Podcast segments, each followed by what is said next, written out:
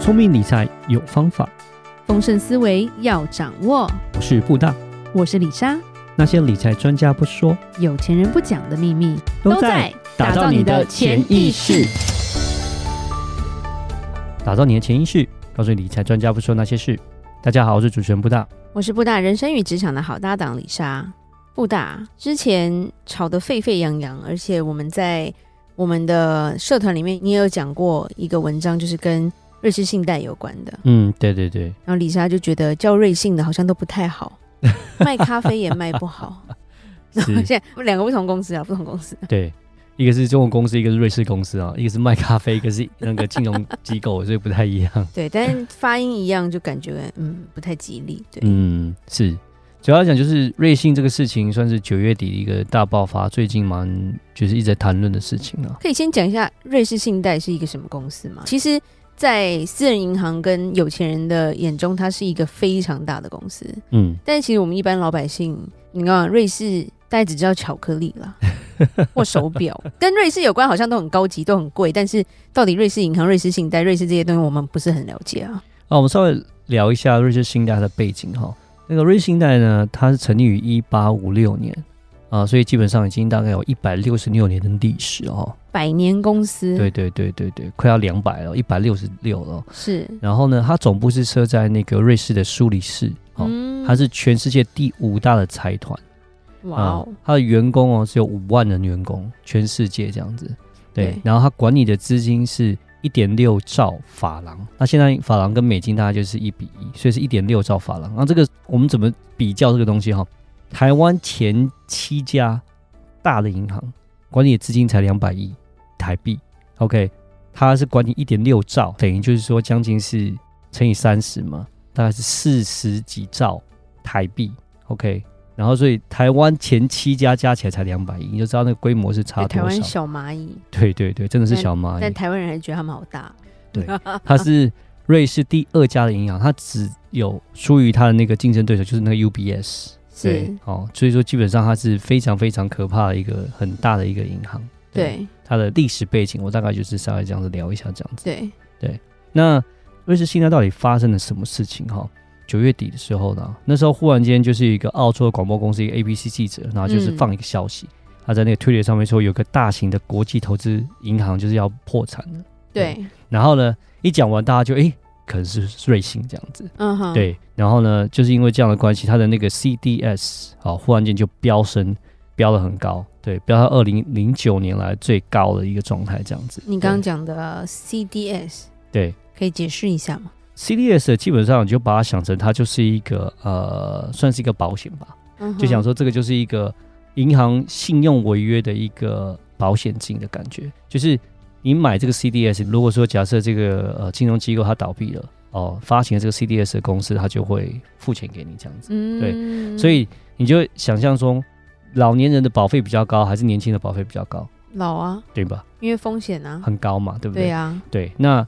就是瑞信呢，它的 CDS 忽然间的大飙高，就是因为它的倒闭的风险，就是感觉是非常的高，变哦很有可能会倒闭很的恐怖欸状况。对对对，然后大家想说，把它比较，就是说跟二零零八年的那个雷曼兄弟是一样这样的一个状况，对，所以就是市场九月底的时候，忽然间非常非常紧张这样子。对是，那像瑞信呢，整个从二零二一年三月到现在，股票大概跌了七十几趴，对，很可怕。它从去年的呃三月份，大概股价还是三块，现在只剩下四块多而已。对，那最主要就是说，好它可其实怕，发生了很多的丑闻啊，一些不好的事情啊。嗯，对，那我们大家了解一下到底它发生什么事情。就是在去年三月的时候，有一个英国的那个供应链融资公司 Green Seal 它破产了。然后瑞信呢，它主要是一个资金的 support 的一个供应链，这样的供应商一个资金的来源。是，然后所以它就这个公司破产，它就背了一百亿美元的债务。然后第二个呢，是大家可能比较听到了，就是那个 Archegos，好、这家避险基金，一个 hedge fund，一个叫 Bill Wang 的一个这个韩国人所成立的一个避险基金这样子。对然后因为在去年三月的时候，中概股啊、呃因为暴跌，这家公司啊、就因为它做了很多的融资，然后呢这些投资在这些中概股上面，然后因为它爆仓，爆仓之后呢就瑞信等于是他投资这一家避险基金的人这样子，然后在这一块他也损失了五十五亿美元这样子，对，然后当然他今年呢也有一些丑闻，今年二月的时候呢，瑞信啊也有一点八个账户的这些资料被泄露，然后发现这些客户呢，他们就是有涉及贩毒啦、洗钱呐、对这些事情。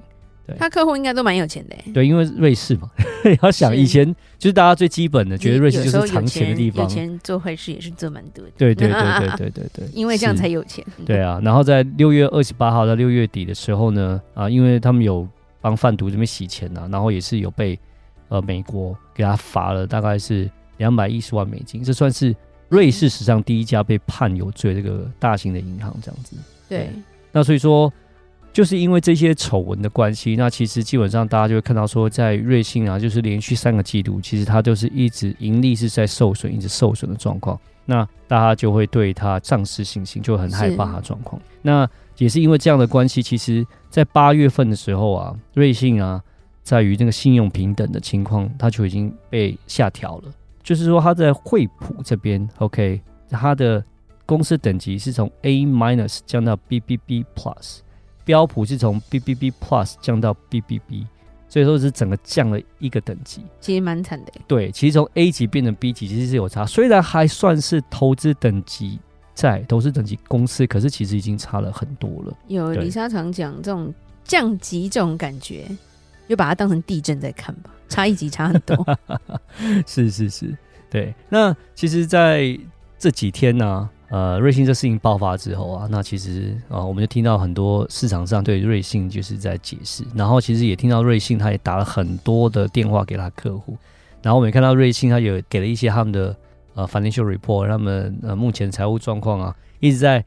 给这些投资人算是一个信心的一信个心喊话，喊话，这样就跟他有们一说点没问题，没问题。。对因为刚好李莎有同学看到布大的那篇文章，就马上传讯你说：“哎、你知道我们另外一个谁谁谁同学就在瑞幸上 班吗？”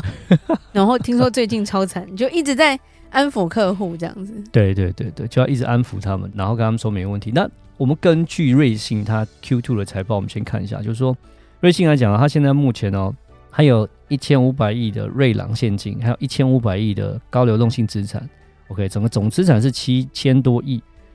看起来是很 OK 的。然后呢，有几个比较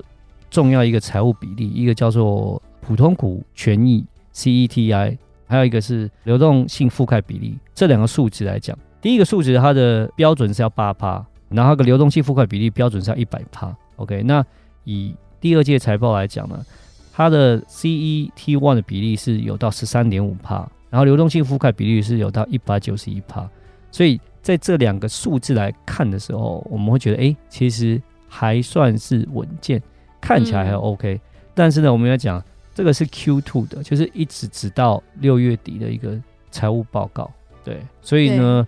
，Q 三的情况其实还目前还不知道。但是要到十月二十七号左右，就是在十月底的时候，Q 三的财报才会出来。那那时候财报出来之后，我们才会知道说，哎、到底呃情况是怎么样这样子。嗯，那因为瑞信啊，这个东西算是非常有名的公司，那台湾的这些寿险金控啊，也都有购买它的商品或是购买它的债券。台湾的寿险金控最近不太开心哦哎、好，之后我们会再找一集，我们再聊说而且听这个状说况。很多人拿瑞幸来跟之前的雷曼来做比较，嗯就很多新闻就说会不会是下一个雷曼，然后嗯甚至是说，哎、这可能只是开端。那不然你觉得说这些新闻啊，或者是这个风声会是假的，或者是太夸张了，还是说真的可能有这个回事？因为这个瑞信的这个状况，它算是非常非常大的公司哦，那算不大止到不能倒了吧？，对，可以算是真是大到不能倒。我刚刚讲的是倒了大家瑞士就会想撞墙。对瑞士第二大的一个呃金融机构了哦。然后我们聊聊，就是说像你看哦，我们国泰金就有三百五十亿在瑞信的身上，富邦金有一百二十你亿，说的是台币还是美金啊？呃，我们讲的是台币，也很多哎、对，也是很多啊，还是很多啊，对啊。那中信金一百二十亿，开发金一百三十亿，金光金星光金有一百六十李亿。莎家就好。虽然说整个金控比例他们觉得其实是还好，但是你要知道，如果是真的发生什么事情，其实是会受到影响，这而绝且对可绝能会对有一个连带的影响吧、诶这是一个连带的一个效应，尤其是现在对的状况是说，我们讲股市的状况还有这个经济状况，目前来讲，因为通膨的关系，是 OK，有点像是在去泡沫的状况，对啊、呃因为这个泡沫形成开始要好像要破的状况，对，对最近所以股票跌了蛮多的，然后是因为股票跌了蛮多，当市场不好的时候，假设公司的财务状况不够健全，资金链、资金流出现问题的时候，其实就会产生问题。那嗯哼以瑞幸，我们讲，哎，觉得说这家是非常大的公司，财务状况应该是很不错的，它都有对这样的一个问题发生。那那我们其可以去他嘞想象，如果会不会有更多更多的公司财务状况是比它更差的，会不会有更不好的状况发就生？有点像是老大都撑不太住了，请问小喽啰能怎么活那种感觉？对，其实基本上是这样的一个概念。所以才会有人说，哦，他可能只是个开端，或者是他很像雷曼这样，因为他们都是有点像是海啸嘛，嗯，对不对？地震之后才有海啸，那他是这个一震之后，这个海啸有多大，其实对你不知道它会有多严重的对，感觉，会不会有连带的效果产生？对？真的对不知道。对对那对当然是说，我是蛮信任，是因为零八年这个前车之鉴的，是对。目前来看，应该还不至于那么的严重。 是，对但你不知道人类是健忘的 嘛？